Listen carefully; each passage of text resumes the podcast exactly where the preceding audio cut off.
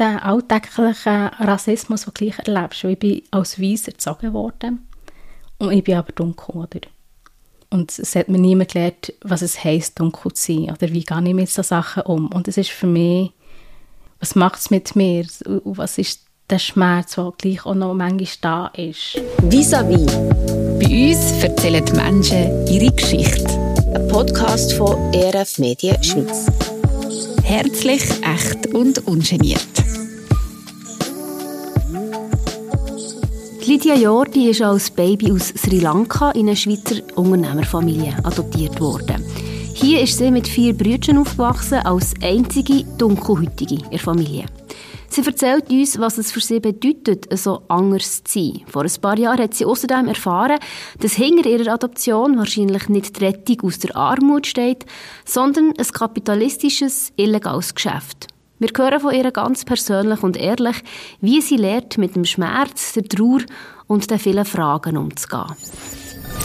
Ich hocke hier mit Lydia Jordi. Sie ist 38. Sie ist Coach für Veränderungsprozesse, schafft auch im Bereich Menschenhandel.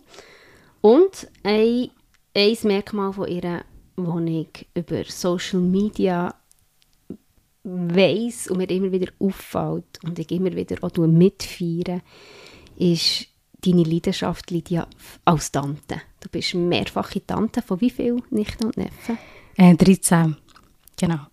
Und du liebst das, du feierst das und du tust es sehr bewusst gestalten. Was heisst das genau? Das heisst für mich, regelmässig mit ihnen Zeit zu haben. Und ist das jetzt einfach Gespräche oder etwas unternehmen? Für mich ist es echt wichtig, präsent zu sein als, als Tante und eine Bezugsperson auch zu sein für ihr Leben, so gesagt, ja. Warum ist dir das so wichtig? Familie ist mir wichtig. Und für mich ist es wichtig, dass ähm, ja, sie die Kinder von, von meinen Brüdern oder von meinen Geschwistern und dass sie eine andere, auch andere Bezugsperson haben. Finde ich, ist für mich einfach wichtig, dass du je nachdem im Leben, wenn du älter wirst und so, hast, du nicht nur alles mit deinen Eltern besprechen, sondern ja, vielleicht ist die Tante ein genug weit weg und gleich, gleich äh, einen guten Einfluss zu haben oder jemand, der, der dich auch dort einfach begleiten kann, als erwachsene Person, so gesagt. Und es ist mir wie wichtig, den Boden zu legen, dass sie dann auch können, als Teenie, in den Teenie-Jahren auch, auch könnten kommen, sich frei würden fühlen. Genau. Und wie sieht das konkret aus? Wie gestaltet das, das Leben als Tante? Ähm, für mich ist sehr viel einfach da zu sein. Also wenn ich auf Besuch gehe, dass ich nicht nur mit den Brüdern oder mit den mit den Schwägerinnen reden, also nicht nur mit den älteren Paaren reden, sondern auch wirklich auch mit den Kindern ähm, unterwegs bin. Oder sie, ich, ich, freue mich auch auf sie auch. Äh, und, und dort mit der ganzen Familie unterwegs zu sein und nicht nur mit den Eltern, so gesagt. Mhm. Das ist sicherlich einfach eine Grundhaltung. Und das andere ist echt, ja, praktische Sachen, einfach, äh, dass sie mal zu mir kommen, man kann zu Feier essen oder mit der einen habe ich Ukulele-Stunde, die ich gebe. Oder einfach so.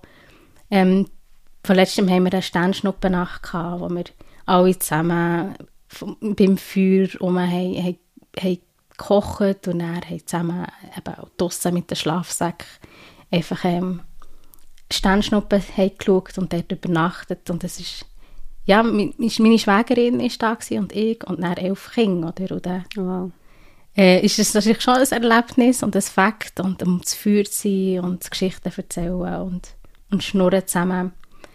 Ja, so Momente zu kreieren, aber gleich auch im Alltag oder einfach eben wöchentlich oder so, wie es mir mein Zeitplan halt ähm, möglich macht, einfach auch, auch präsent zu sein. Ich glaube, es ist mehr, es ist nicht nur Zeit, sondern auch, bist, bist du wirklich da und lässt es wie zu, oder bist, bist, bist verfügbar, bist auch verfügbar. für ihre Anliegen, für ihre Themen. Genau, bist verfügbar und bist präsent, ähm, wenn du mal am Nachmittag dort bist oder mhm. am Abend. Genau. Also das heisst eben, du hast mehrere Brüder, kannst du uns ein bisschen mitnehmen in die Familie, wo du gross geworden bist? Ja, ich habe vier Brüder, drei ältere und einen jüngeren. Äh, ich bin von Sri Lanka adoptiert worden in, die Familie rein, als Vierte. Ja, und Belp aufgewachsen, äh, als Familienunternehmen. Also das heisst, aber deine Brüder sind biologische Genau. Kinder, du bist die einzige Adoptivtochter. Und Genau. du bist auch noch die einzige Tochter. Ich Also, bin die einzige Tochter und die einzige, die ja, sehr auffallend ist. Genau. Meine, der Rest der Familie ist weiß und ich bin einfach dunkel. Genau. der Rest der Familie ist männlich und du bist noch weiblich. ja, Es genau. gibt verschiedene Merkmale, die dich andersartig machen in dieser Familie. Ja, genau. Wie war das für dich, gewesen, so anders als die anderen gross zu werden? Hey, mir war es nie so genau bewusst. Gewesen. Ich glaube, ich habe so, das Bewusstsein war irgendwie mit so 10, 11 gewesen.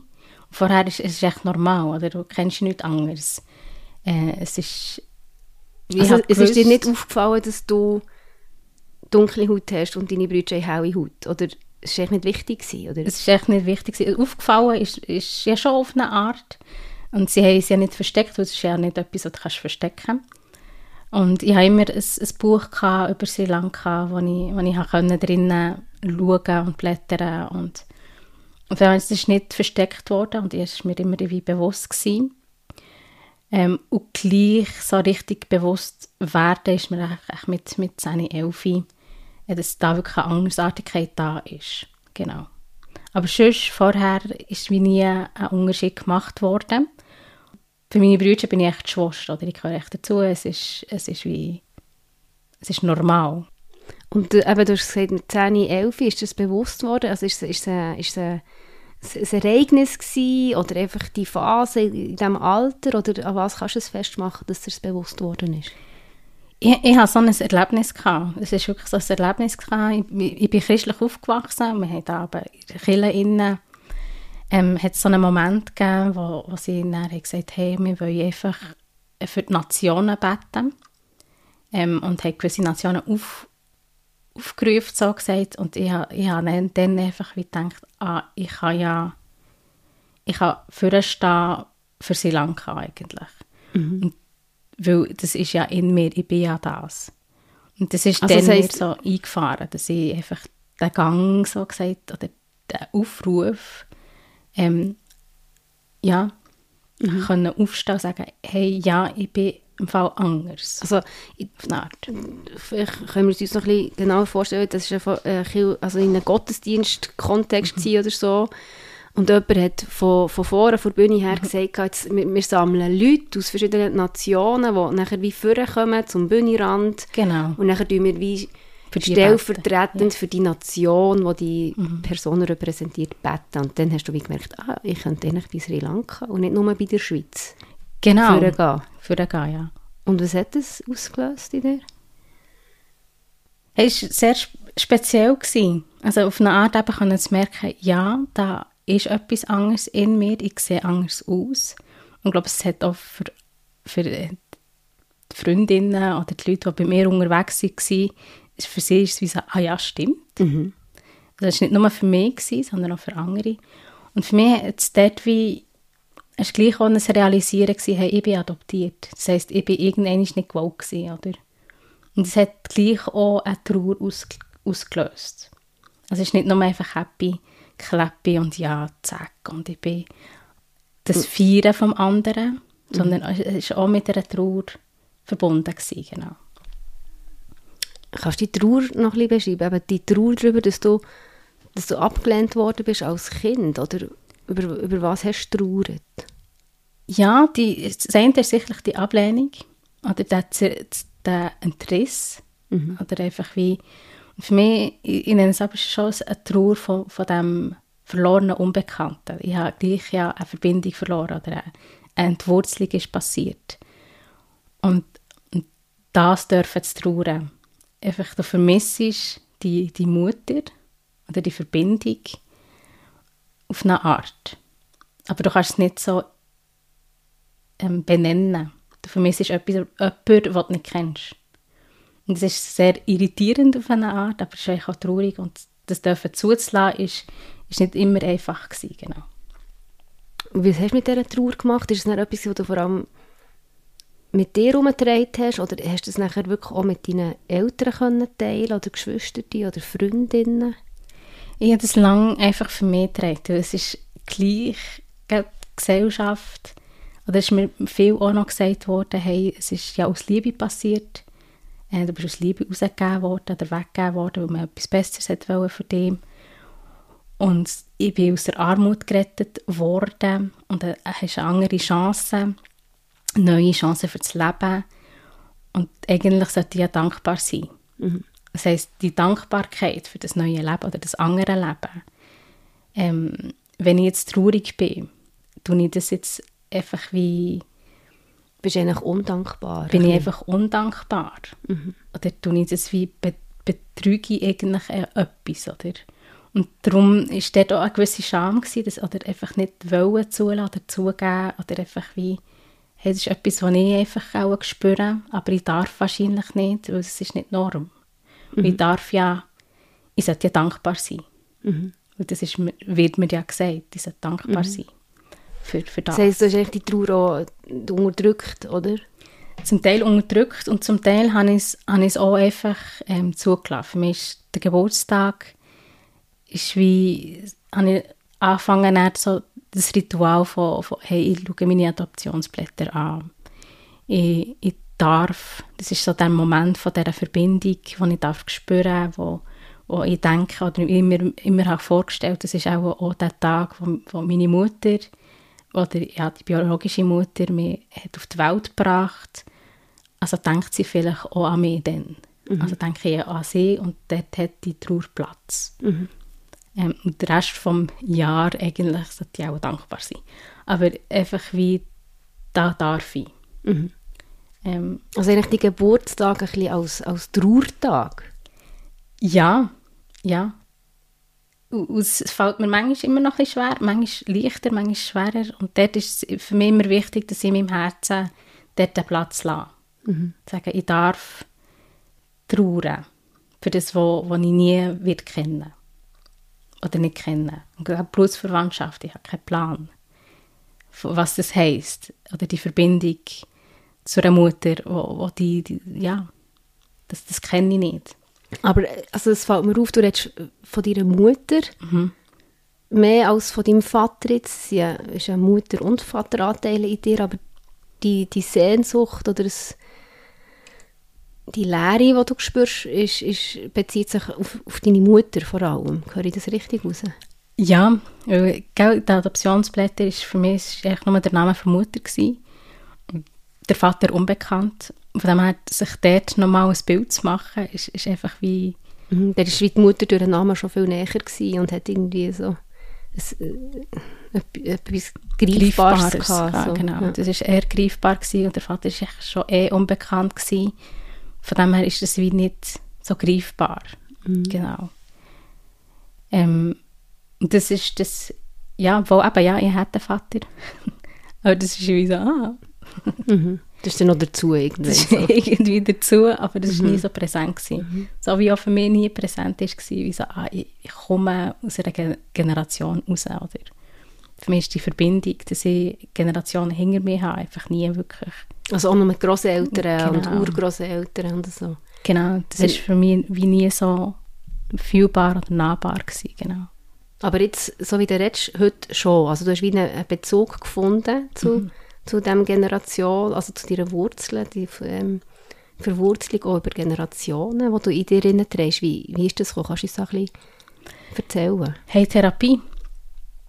Das war eine, eine Therapiesession, so wie zu erkennen, ah, okay, ich habe etwas, das hinter mir steht. Ich bin nicht einfach alleine als, als einzige Person oder so. Und das ist für mich wie mehr ein Erkennen gewesen.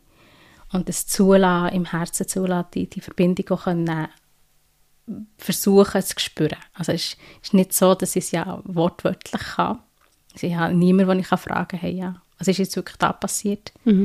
Und, und gleich dürfen wie sagen, hey, äh, sich das vorstellen, hat mir, mir schon geholfen. Also ich stelle mir das vor, dass jemand hinter mir steht oder dass ich äh, in einer Linie bin von Ahnen, so gesagt, oder von Generationen. Und die Vorstellung hat mir für mich, für mich schon etwas gelöst oder eine, Verbindung oder eine, gewisse Wurzel einfach wie, wie gegeben.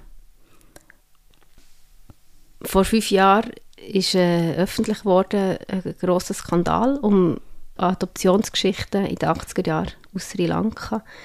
Das hat auch bei dir dann viel ausgelöst. Kannst du uns dort ein bisschen mitnehmen? Was genau, vielleicht kannst du uns noch ein bisschen beschreiben, was ist genau bei diesem Skandal ans Licht gekommen und was hat das für dich persönlich bedeutet?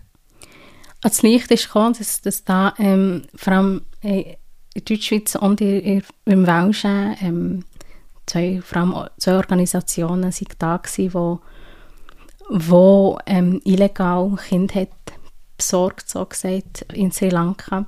Und dort, wie eine Vertuschung passiert ist, dass da eigentlich sehr, meine sie über sie 700 oder mehr, fast 1000 Kinder adoptiert worden von Schweiz, äh, von, ja, von, von, von Familie in der Schweiz. Genau, von Familie mhm. in der Schweiz. Und da kann man schon sagen, es ist viel.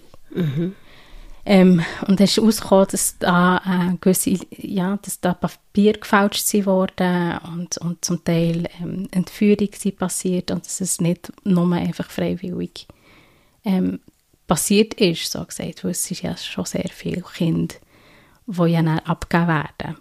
Mhm. Und dass es auch nicht nur freiwillig passiert ist, ist, ist relativ naheliegend. Wahnsinn. Mhm. Wir sagen eigentlich 70 Prozent ähm, ist nicht nicht, nicht ähm, legal passiert, genau. Also 70 Prozent der Kinder, mhm. Adoptionskinder aus Sri Lanka, die in den 80er Jahren in die Schweiz adoptiert genau. wurden, sie, sie basieren eigentlich auf einer illegalen Tätigkeit, oder ja? Ist, ja, oder ist Geld gemacht worden eigentlich. Mhm. Das ist, ähm, ja, für mich schon, ich dachte so, ja, das betrifft mich ja auch nicht, oder? Es ist, mhm. bei, uns, bei mir ist es sicherlich super gelaufen. Und ich habe mich dann dort wirklich mal auf den Weg gemacht. Ich dachte, hey, wenn nur schon die Möglichkeit da ist, dann hat eigentlich äh, meine biologische Mutter eigentlich das Recht zu wissen, dass es mir gut geht. Und das war für mich gleich auch noch der Gedanke, gewesen, so, hey, da ist vielleicht eine Familie, und, und dann, dann sollte sie ja mal wissen, was aus mir ist geworden. Mhm. Äh, mir noch so fair, oder? Und dann bin ich so auf, auf die Suche oder habe einfach die Papiere eingereicht und die Gesuche gestellt und so. Und dann ist bei mir jetzt herausgekommen, dass, ähm, dass die, der Name, also die Frau, die die Adoptionsurkunde hat umgeschrieben und der Name, der dort ist, ähm, haben sie gefunden. Und es ist, aber sie verneint alles, oder? Und das ist eher naheliegender, dass es wie Papier gefälscht sind worden bei mir jetzt in diesem Fall.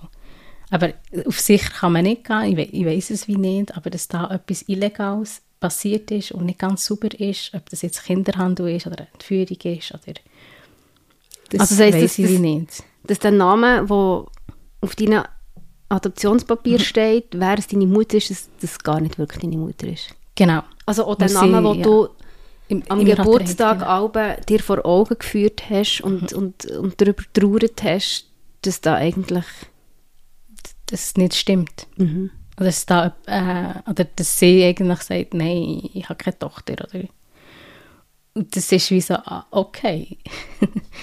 ähm, inwiefern ist das, also ist es eine Lüge oder es nicht herstehen? Oder, aber auch das würde ja auf, auf etwas sehr Schräges mhm. hinweisen, mhm. wenn sie nach 30 Jahren eigentlich das Gefühl hat, sie muss lügen. Mhm. Ähm, und das wäre für dich auch, auch, verletzend, oder? oder? Ja, es ist eigentlich das Verneinen oder, von, mhm. von mir eigentlich. Mhm. Ähm, aber es deutet eher dazu, dass eigentlich ein Papier gefälscht ist. Dass sie eigentlich gar nichts mit dem zu tun hat. Kann, genau. Mhm. Und ihr Name ist gebraucht worden. Ähm, aus irgendwelchem Grund. Und das ist für mich wie schon noch etwas anderes gewesen normal. Mhm. Das ist die Grundgeschichte, die ich hatte, ist natürlich, hey, ich bin freiwillig abgegeben worden, weil man eben etwas Besseres wollte oder so, aus, aus, aus Liebe heraus. Und jetzt wie zu merken, ah, vielleicht ist das eine ganz andere Geschichte. Und wie finde ich meine Identität, auch wenn vielleicht eben so etwas eher Traumatisches passiert ist. Und die Wurzeln, ich meine, es ist immer das, das ähm, sie irgendetwas hat herausgefunden von Herkunft. Das war schon eher immer klein gewesen und jetzt ist es wie ist nur dort der DNA-Test irgendwie noch möglich. Oder? Mhm. Inwiefern finde ich gleich meine Identität. Ohne die Wurzeln, ohne, ohne die, ja, und mit dem Trauma und den Lücken in meiner Geschichte. Und wie verändert sich meine Identität, wenn ich weiß, eigentlich bin ich auch betroffen von etwas Illegales oder so eine Ungerechtigkeit, die da passiert ist. Ähm, wie gehe ich mit dem um? Mhm. Was macht das mit mir? Was hat es mit deinen Adoptiveltern gemacht? Ja, verschieden. verschieden ist, ist nicht Oder, nur einfach oder auch mit eurer Beziehung? Also das, habt ihr das, das hast du sicher auch mit ihnen besprochen, oder? Ja, ja, zum Teil habe ich es. Äh, und zum Teil war das Gespräch nicht möglich. Gewesen. Und da ist so viel Scham. Schon nur die Möglichkeit, dass du ein Kind hättest können wegnehmen von jemandem. Das ist ja nie wirklich der Grund, wieso man es macht. Oder man tut nicht adoptieren, weil man eigentlich ein, ein Kind wegnehmen will. Man adoptiert ja nicht, weil man ein Kind kaufen will. Oder? Das ist ja nie der, ähm, der Plan. Sondern es ist, der Plan ist ja meistens, du willst es daheim geben für jemanden, etwas Gutes tun, oder? ja, du Ja. willst- Du willst etwas Gutes tun, du willst eben retten, oder Mhm. du, willst, du willst eine Plattform schaffen oder ein Daheim schaffen. Und das ist natürlich auch für sie nicht ganz einfach gewesen. Mhm. Ähm, und gleich, ja, es ist, es ist, äh, es hat viel auch noch mit Schmerz zu tun gehabt, für mich auch können zu sagen, hey, ich darf in meinem Schmerzprozess sein. Mhm. Und ich, ich, ich, ich will sie jetzt nicht dort abholen und mit ihrem Schmerz Mhm. eigentlich, Du hast deinen Schmerz ich habe meinen Schmerz ich müssen anschauen und deine Identität zu fragen. Und wie, wie hast du das genau gemacht? Wie bist du diesen Fragen nachgegangen? Für mich war es viel einfach gewesen für, für, äh, für die Fragen und zu sagen, okay, was, was bin ich, wer bin ich, was macht es mit mir. Der, der Black Lives Matter war auch so ein in dieser Zeit gewesen, und es hat mir auch geholfen, noch, noch gewisse Sachen können, mehr noch zu benennen, was da mit mir passiert. Wie zum, Zum Beispiel Teil. was können benennen? Ja, den alltäglichen Rassismus, den du gleich erlebst. Ich bin als Weiss erzogen worden und ich bin aber dunkel, oder? Und es hat mir niemand gelernt, was es heisst, dunkel zu sein oder wie gehe ich mit solchen Sachen um. Und es ist für mich, hat es mir geholfen, Sachen können zu benennen und zu sagen, ah, okay, das ist nicht, was macht es mit mir und was ist der Schmerz, der gleich auch noch manchmal da ist. Ähm, Wo ist dir der geholfen? Rassismus begegnet? Hey, gell, es ist eigentlich sehr fein. Ähm, zum Beispiel die Herkunftsfrage. Oder? Das ist so die klassische, darf man jetzt fragen, wo du her bist oder nicht? Und für mich ist es ja nie, äh, fragen darf man. Das Problem dort ist für mich, wie, wie geht man dann mit meiner Antwort um, oder? Respekt, tut man das respektieren oder nicht? Und meistens, so, wenn ich sage, ja, von Baub, werde ich nicht geglaubt, oder? Weil ich dunkel bin, sollte ich auch nicht von Baub sein und dann muss ich mich wie rechtfertigen, Also wie dass eine, ich Schweizer bin, oder? nochmal nachfragen, so wie, ja, aber, Aber ich, meine, wirklich? ich meine jetzt wirklich. Also, Genau, ja, ja. aber ist, von wo bist du wirklich? Oder, ja, was ist jetzt... Und für mich dort können sagen, hey, aber ich, es ist im Fall nicht okay. Für mich, das, oder ich möchte gerne selber entscheiden, wenn ich das darf fragen, darf erzählen. Okay. Und wenn nicht. Ähm, aber einerseits ist es ein Schmerz, was manchmal auslöst, weil ich muss mich dann wieder rechtfertigen. Es längt nicht, dass ich sage von Baub. Ähm, Da kommt nochmal, aber ja, jetzt wirklich. Und das andere ist der, der Schmerz, dass ich, mir wird nicht geglaubt, oder? Es längt nicht, was ich sage, es wird, es wird mir nicht geglaubt. Und dort eine Identität und eine Zugehörigkeit zu finden, als Schweizer, wenn du dunkel bist, ist, ist für mich wie schwierig. Also eigentlich liegt die Botschaft oder drin, ja, nein, du bist nicht wirklich von Belp. Nein, es, es muss Oder? ja, ja es, du bist nicht wirklich von Du Belp, bist nicht wirklich von hier. Ja, genau, das, das liegt halt, ist immer drunter liegend. Mhm. Und ich, also ich, ich kann mich erinnern, oder, bei ähnlichen Freundinnen oder so, habe ich die Frage auch gestellt, oder? Ja, aber ich meine jetzt, weißt du, so, weil, aber aus einer Neugier raus, oder? Was ist da für eine Geschichte dahinter? Und auch aus einer Faszination für Kulturen, so wie, ja, was drehst du da in dir? Aber für dich ist es eben auch eben die Frage von, es ist wie eine, eine Lücke, oder? Wo, wo, wo du drehst. Du kannst die Fragen für dich selber vielleicht nicht beantworten. Oder wie fühlt es sich denn genau an? Ich kann es wie nicht beantworten, Aber es ist auch wie, es wird dann erwartet, dass ich etwas sage dazu und ich bin einfach wie können sagen, ich bin nicht da, um deine Neugier zu stillen. Ja. Oder? Und darf ich auslesen, wenn ich das erzähle, weil es ist etwas Privates. Es ist etwas Tiefgehendes. Von wo bist du oder deine Herkunft. Und wenn du ein bisschen, ein bisschen anders bist, dann, dann ist das manchmal schon mit Schmerz verbunden. Und dort meine Grenzen dürfen respektiert zu bekommen. Sagen, hey, ich darf wählen, wenn ich und mit wem dass ich darüber rede. Ist das eher, also da bin ich es gegenüber, oder? Das ist dann immer ein bisschen das, das Machtgefälle, das entsteht. Wenn du fragst, und ich sage, ja, ich habe bla bla bla bla bla, oder? Dann öffne ich mich und mache mich verletzlich. Aber wenn ich das zurückfrage, dann, dann ist es dann ja, ja, aber ich bin von Bern. Punkt, oder? Und da, da, da passiert, ähm, Also einfach, weil ich weisse Haut habe, wo es bei mir wie Gar nicht so spannend nachvollziehbar ja. ist, dass ich ja einfach von hier komme. So. Genau, und, und, und es gibt ein Ungleichgewicht dann sofort, oder? Weil ich habe müssen preisgeben und du weißt eigentlich schon viel mehr, auch wenn ich nicht viel sage, ähm, als, als ich von dir. Und das ist manchmal, äh, ja, eben das und, und gleich, hey, es ist etwas Persönliches, darf ich, darf ich auslesen, wenn, dass ich das möchte sagen.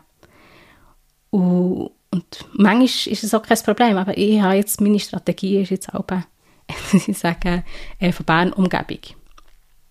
Also ein bisschen unspezifisch und wenn dann nochmal die Frage kommt, dann kann ich sagen, ja, von Baub. Und, das dritte Mal sollte eigentlich, eigentlich dann nicht gefragt werden. Also da, da, da habe ich schon, aber ich habe auch, auch für mich wie Zeit zum Spüren, was ich.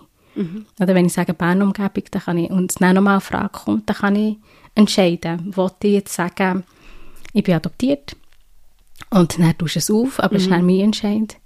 Oder sage ich einfach von Baum und, und dann weisst du, wenn es wenn es mal das dritte Mal kommt, dann ist es die Hautfarbe, oder? Und das sind natürlich so Fragen oder ein Umgang mit, mit Fragen, wo du als, als Teil von einer weißen Familie gar nicht hast können lernen, weil man sich ja gar nicht in das hineinversetzen kann, oder? Welche, welche Fragen und was, was sie dann genau in dir auslösen? Ja, genau. Und für mich ist es viel auch eben Trauer oder der Schmerz, wo du denkst, ich, ich, weil mir bricht es manchmal das Herz, wenn ich einfach immer muss sagen. Oder eben, mir wird nicht geglaubt. Oder das, das löst sich ja gleich irgendwo durch aus. Ähm, und es kommt doch ein bisschen auf die Tagesform drauf ab. Das ist ja nicht immer. Ja, es ist ein Herausfinden, wie manchmal, und es ist nicht, ich, habe dort recht viel alleine herausfinden, aber dort hat jetzt zum Beispiel jetzt das Black äh, Lives Matters, wenn das Ganze, das Ganze ist aufgekommen, oder, dann denke ich so, ah, es gibt, es gibt andere, die auch so fühlen, oder es ist, es ist gar nicht so, ich, bin gar, ich liege gar nicht so falsch. Und ich denke immer, ja, ich muss ja beantworten, oder?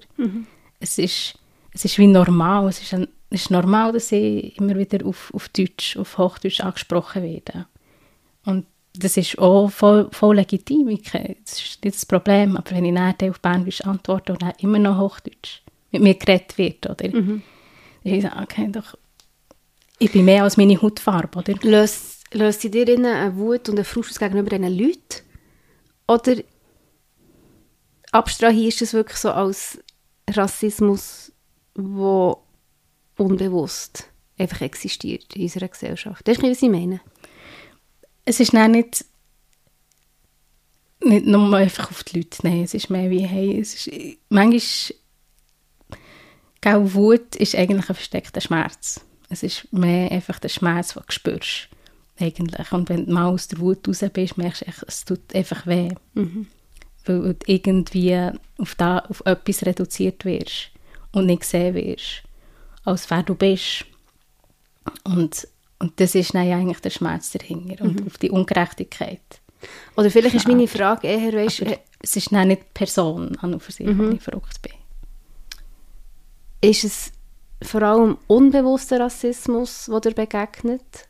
Oder begegnest du wirklich konkret bewusstem Rassismus? Ich glaube, es ist mehr unbewusster Rassismus.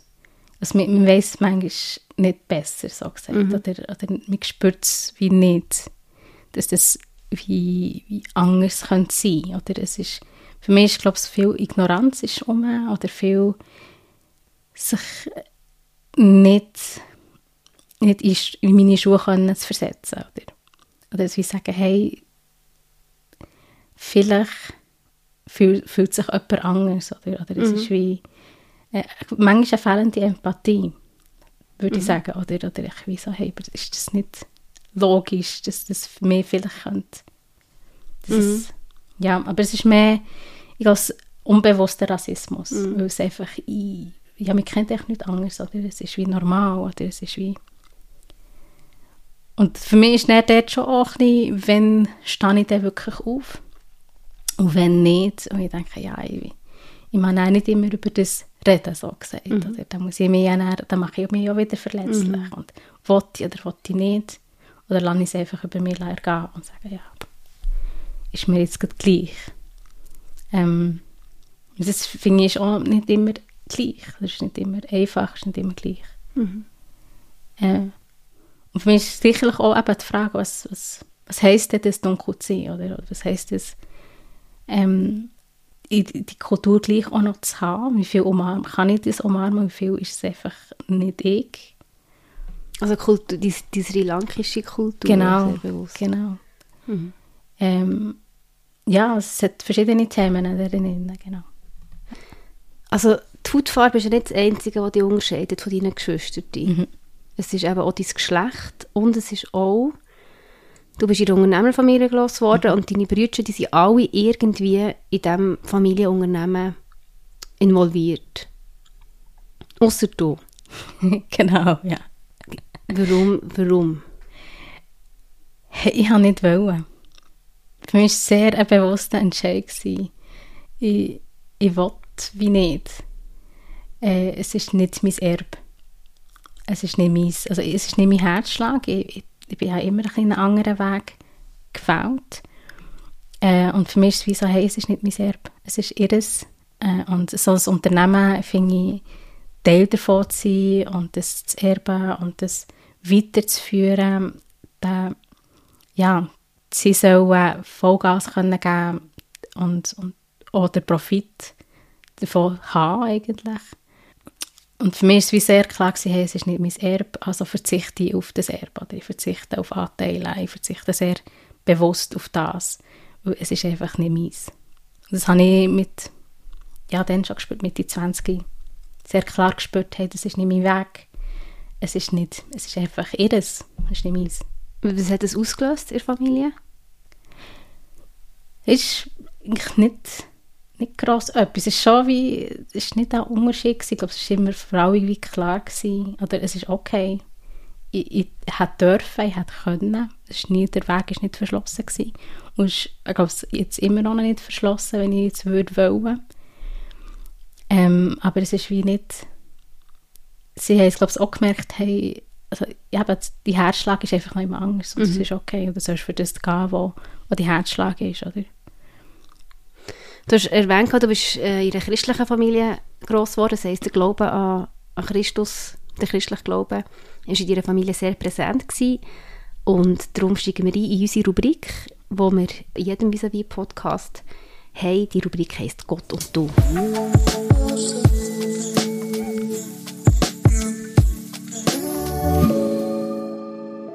Wir stellen ein paar Fragen, die sich wirklich um dich und Gott drehen.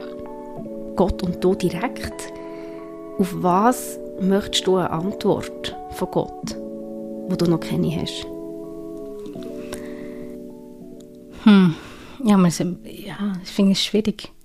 Weil, für was würde ich ja von Gott antworten wollen? Hast du überhaupt das Gefühl, du hast irgendeine Frage, die er Ich habe Millionen von Fragen.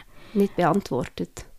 Nein, ich habe nicht das Gefühl, dass er nicht beantworten Ich glaube, ich- darf alles stellen, irgendwann kommt die Antwort. Ähm, nicht vielleicht die, die, ich, die mir gefällt. Äh, ist manchmal noch so. Äh, ja. Wo dann viel mehr Fragen noch aufkommen als, als die. ähm. Aber äh, nein, es hat nicht so... Manchmal, was ich, was ich würde fragen, ihn würde fragen, oder ist, wie kann ich das gut, gut ausdrücken? Wieso ist die Menschheit so dumm? Ist das, das ist manchmal meine Frage. Weil er hat uns ja Hennen gut gemacht und wunderbar und Hennen komplex. Und manchmal denke ich, ja, also er hätte nicht ein kleines Mühe weniger komplex können machen Weil manchmal hat man schon das Gefühl, wir sind ein bisschen dumm. Die Lernkurve ist einfach Hennenlang manchmal. Und er hat er nicht einfach können machen wieso hey, dass es nicht so lang ist. Oder? Also wie mehr? Also hast, hast, Konkret. Was? Ja, konkret. Zum Beispiel Corona oder äh, Lockdown. Wie viel von diesen Lockdown-Erkenntnissen lebe ich jetzt heute noch?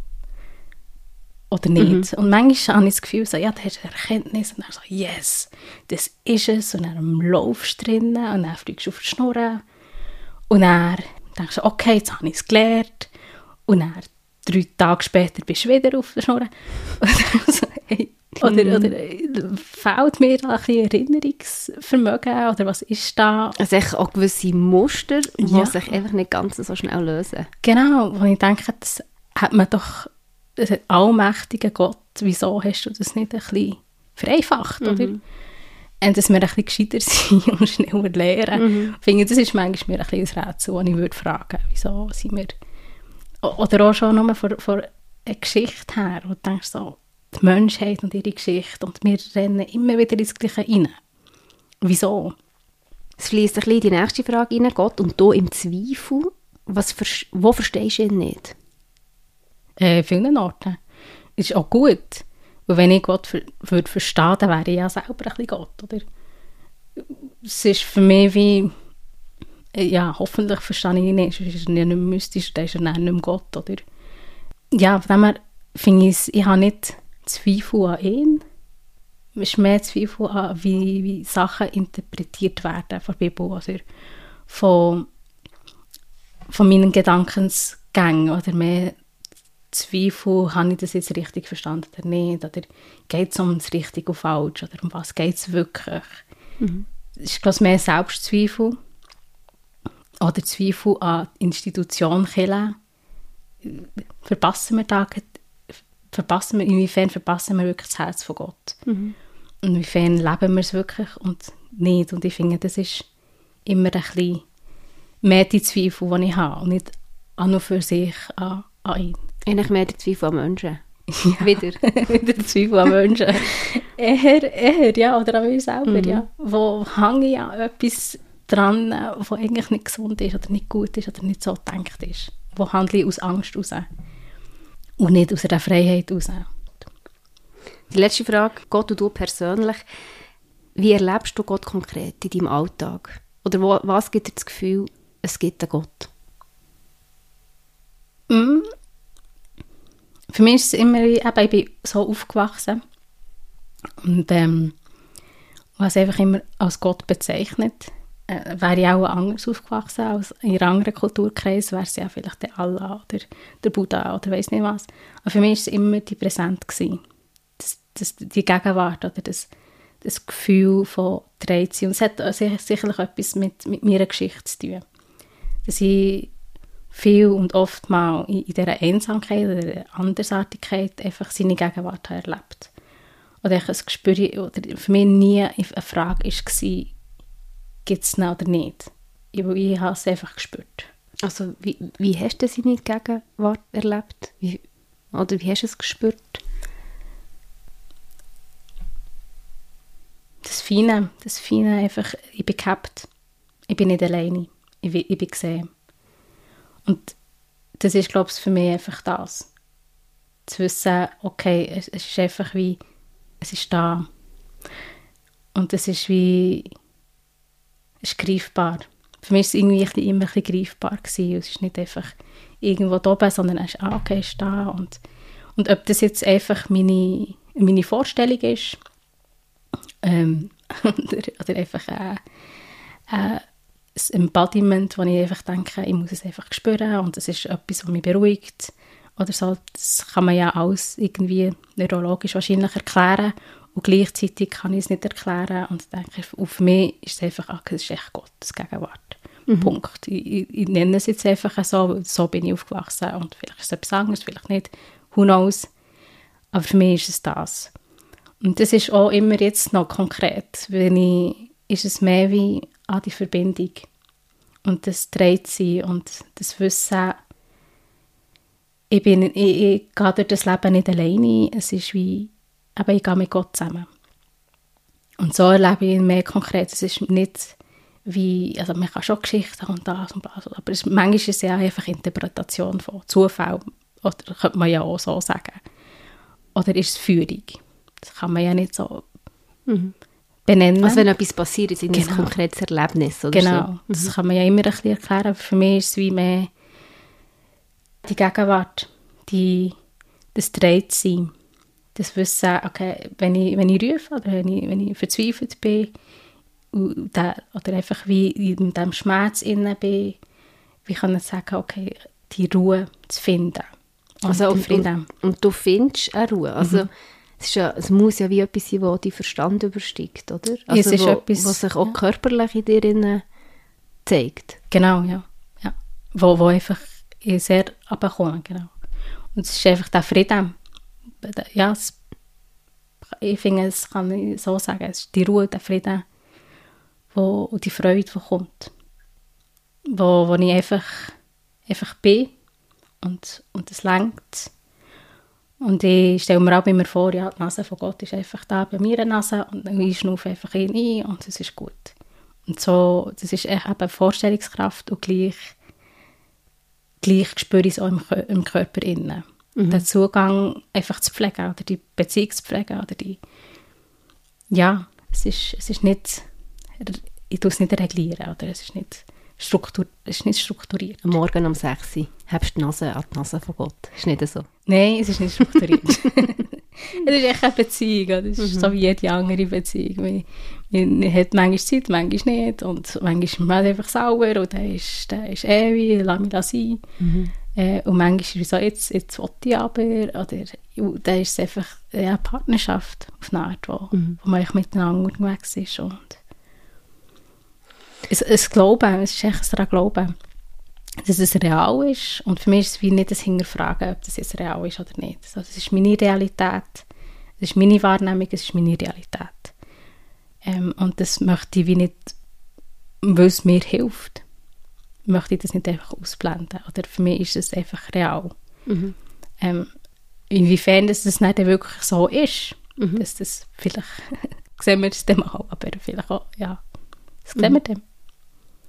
Du bist heute als Coach tätig. Warum? Was hat dich dort hergeführt, dass du Menschen willst begleiten gerade vor allem in Veränderungsprozessen? Ja, die Aussensicht ist immer mehr wichtig gewesen. Also mir ist man sich manchmal ein bisschen nach. Und ich weiss, das ist etwas, was mir immer hat wieder geholfen hat in meinem Leben. Innen. Dass ich mal eben ein Gespräch hatte mit jemandem, wo eine andere oder mir hat gespiegelt. Und das ist sicherlich auch einfach von dem Erlebten, dass, das, dass die Aussensicht oder einen Spiegel zu haben, manchmal echt sehr hilfreich ist. Ähm, das ist sicherlich auch etwas. Und das andere ist, ich habe immer davon geträumt, dass ich, dass ich Leute darf begleiten darf. Das war mir immer ein bisschen so ein Herzenswunsch, gewesen, wie eben eine Freundin dürfen zu sein oder eben auch mit Leuten dürfen unterwegs zu sein. Und das ist auch für mich auf eine Art auch eine Freude. Also ich, ich mache es gerne. Ich sehe gerne, wie Leute Erkenntnis haben und dann eben so ein Muster können aufbrechen und dann und in in eine größere Freiheit hineinlaufen. Das ist für mich einfach etwas Schönes. Was braucht es für das, dass Menschen können Muster aufbrechen dass Menschen können loslassen Ich denke, es braucht Vertrauen auf einer Seite, auf der anderen braucht es Mut.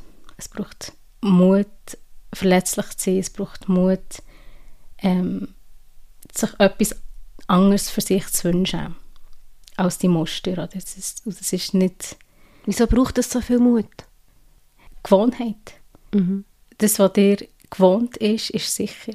Auch wenn es un, vielleicht völlig un, ungesund ist. Unsicher eigentlich ist. Es fühlt sich sicher an, was das ist, was ich kenne, oder? Genau. Irgendwie. Und in etwas Neues hineingehen, wo unsicher ist und nicht weisst, wie es dann wird, das braucht Mut. Das, das ist das, was ich wie würde sagen, es braucht Mut, den Schritt zu gehen und etwas anderes zu wollen für sich selber. Und ja, das, das ähm, Ungewohnte in das Ungewohnte hineinzugehen. Was möchtest du für dich selber? Wo willst du hergehen für dich selber in Zukunft? Ich habe mehr Werte, die ich leben will. Und jetzt nicht unbedingt konkrete Träume. Oder hey, also ich tue gerne reisen. Und dann ja, ich will schon gerne reisen oder so. Äh, das ist mir vielleicht ein bisschen konkreter. Aber äh, das andere ist mehr, für mich sind wir darum gegangen, welche Werte ich leben was für eine Frau ich sein Und eben so, schon als Kind eine Frau vor Weisheit ich werden. Und das Trachten nach Weisheit wird sicherlich mich mein Leben lang begleiten. Oder eben grosszügig sein, den Wert zu leben. Und Familie und den Wert zu leben von, von Zugehörigkeit oder so. Und die Würde vom Menschen. Wie kann ich die Würde vom Menschen stärken und, und für das einstehen? Und wie das konkret aussieht, ist für mich nicht, äh, habe ich mir nie wirklich vorgestellt. Darum bin ich dort sehr flexibel. Aber es ist für mich mit mehr Träumen, wer ich werden, wer bin ich und wer ich werden. Und so eine Frau, die, die eben aufsteht und, und gleich eine Sanftheit trägt und Leute kann helfen oder helfen, begleiten. Das für mich ist mehr begleiten, das passendere Wort in das hinein, wo, wo sie aufblühen. Das ist das, was ich mehr davon will. Und wie das nicht genau aussieht, who knows? Das ist das, was ich mir wünsche, dass ich mit treu kann sein kann. Äh, ich, ich ich bin und, und das kann raustragen. Ich will mehr von, von, von innen raus. Ja. Merci vielmals, Lydia, für das mega spannende, verletzliche, ehrliche Gespräch. Ähm, es war mega schön, dir zuzulassen und von dir zu lernen. Ich wünsche dir alles, alles Gute. Hey, merci vielmals. Ich dachte, ah, es kommt noch so Sachen raus, die ich auch nicht so genau gewusst habe. Das ist ein gutes Zeichen. Danke vielmals. Das war das Vis-à-vis mit der Lydia Jordi. In der nächsten Folge ist Ruth Stutz vis-à-vis vom humanitär engagierten Christoph von Toggenburg. Vis-à-vis. Bei uns erzählen die Menschen ihre Geschichte. Ein Podcast von ERF Medien Schweiz. Herzlich, echt und ungeniert.